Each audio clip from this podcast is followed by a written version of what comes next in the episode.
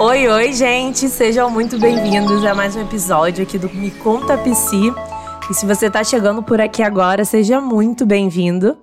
Eu vou me apresentar, sou Andressa, sou estudante de psicologia, já tô no finalzinho da graduação. E eu tô muito feliz de te receber aqui mais uma semana, ou se for o caso, pela primeira vez, te convido a me acompanhar pelas redes sociais, me seguir lá no Instagram, andressafernandes.pc. Inclusive, lá na minha bio tem o link do meu canal no YouTube. Então, se você quiser me acompanhar por lá, vou ficar muito feliz. Mas me conta, Psi, sobre o que a gente vai falar hoje. Bom, gente, como vocês devem ter visto, o tema de hoje está super interessante. Então, a gente vai falar sobre a preocupação ser um transtorno ou não. E é muito interessante falar sobre isso, porque às vezes a gente acaba sofrendo com algum sintoma, algum sintoma isolado e a gente não dá tanta atenção, porque não é um sintoma, às vezes, muito comum de se falar, de se ouvir. E às vezes a gente vive por tanto tempo com aquele sintoma que acaba que a gente associa como uma parte de nós, como uma forma da gente enxergar a vida, lidar com as situações da nossa vida até que, né, de repente chega esse conteúdo hoje e você tem uma virada aí de chave. Então, é super interessante a gente falar sobre isso hoje, porque pensa aí. Vamos ver se você identifica ou se você lembra de alguém, tá? Quando a gente fala em preocupação, ela vai se tornar um transtorno caso ela seja excessiva. Então, aquela pessoa que acha muito difícil controlar as suas preocupações, é, que ela sente com, que as preocupações é como se fizessem parte de quem ela é.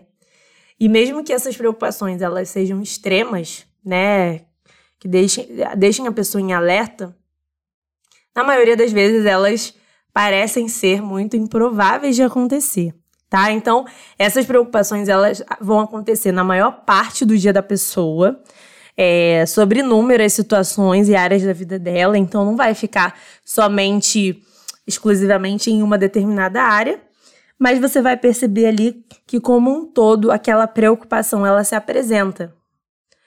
E acaba causando, né, como resultado, muita ansiedade, a pessoa vai ficar apreensiva em relação ao futuro, além de ela também ter prejuízos na vida pessoal, social e profissional. Então, esses são alguns algumas consequências quando uma pessoa ela tem ali a preocupação de forma excessiva presente na vida dela. Então, assim, a preocupação excessiva, ela faz parte de um dos sintomas da ansiedade generalizada. Então, é, a ansiedade generalizada a gente sabe que é um transtorno. E quando a gente fala de ansiedade, às vezes a gente pensa que os sintomas eles são estão exclusivos na categoria emocional, física, e às vezes as pessoas elas não têm conhecimento que a ansiedade ela pode também se apresentar em apenas um sintoma em específico, como por exemplo, ela não, talvez ela não sinta taquicardia, talvez ela é, não tenha sudorese, ela não tem esses sintomas comuns que a ansiedade geralmente a gente fala bastante, mas ela pode se apresentar muito através da preocupação excessiva na vida dela. Só que para se caracterizar como parte de um transtorno, ela precisa vir acompanhada de pelo menos três desses sintomas físicos. Eu vou falar agora para vocês, para vocês terem conhecimento e caso você se identifique ou conheça alguém que se encaixe dentro é, dessas, desses três sintomas, você pode enviar esse conteúdo para essa pessoa que com certeza vai ser bastante útil, tá bom? Então, o, a preocupação excessiva ela vai estar tá sendo caracterizada como um transtorno, sendo acompanhada desses três sintomas, que seria o primeiro, a inquietação, né, ou a sensação de estar com os nervos à flor da pele. O segundo, fadiga. Terceiro, dificuldade de concentração, ou aquelas sensações de branco que dá na nossa mente, de esquecimento vamos ter a irritabilidade, tensão muscular e o sexto, perturbação do sono, que seria aquela dificuldade em manter um, um, um, uma noite de sono tranquila, uma noite de sono satisfatória, que seria aquela pessoa que é inquieta durante a noite. Então, quando ela acorda, ela sente que ela não conseguiu descansar direito. Então é importante a gente se atentar a isso, porque pouco se é falado na apresentação, na manifestação desses sintomas de forma isolada.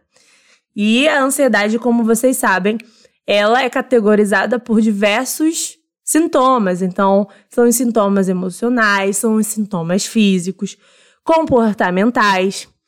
E se você percebe que a, a preocupação excessiva ela está muito presente na, na sua vida, que acaba influenciando o seu dia a dia, as suas relações, de repente até o seu desempenho acadêmico, o seu desempenho no trabalho, você precisa buscar uma ajuda terapêutica. Então, o psicólogo, ele vai ali avaliar não somente o sintoma isolado, porque o, a, na, muitas vezes os sintomas isolados, eles não são um problema em si. E a gente às vezes acaba olhando, por exemplo, nossa, tô sofrendo com TAG, que é transtorno de ansiedade.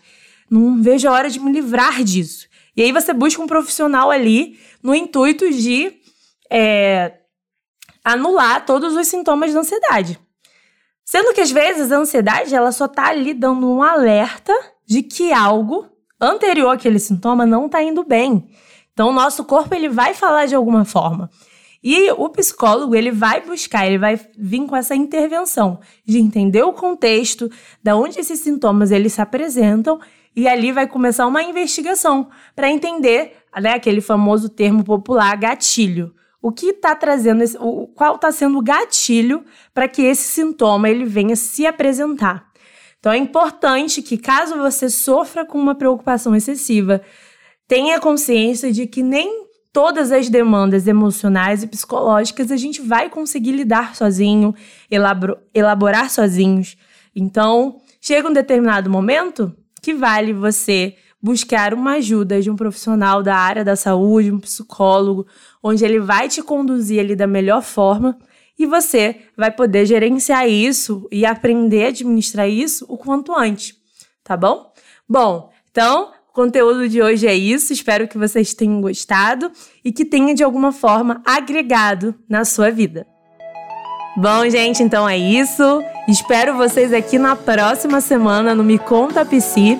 E não esquece, me segue lá no Instagram, andressafernandes.psi, tá bom? Até semana que vem. Beijinho!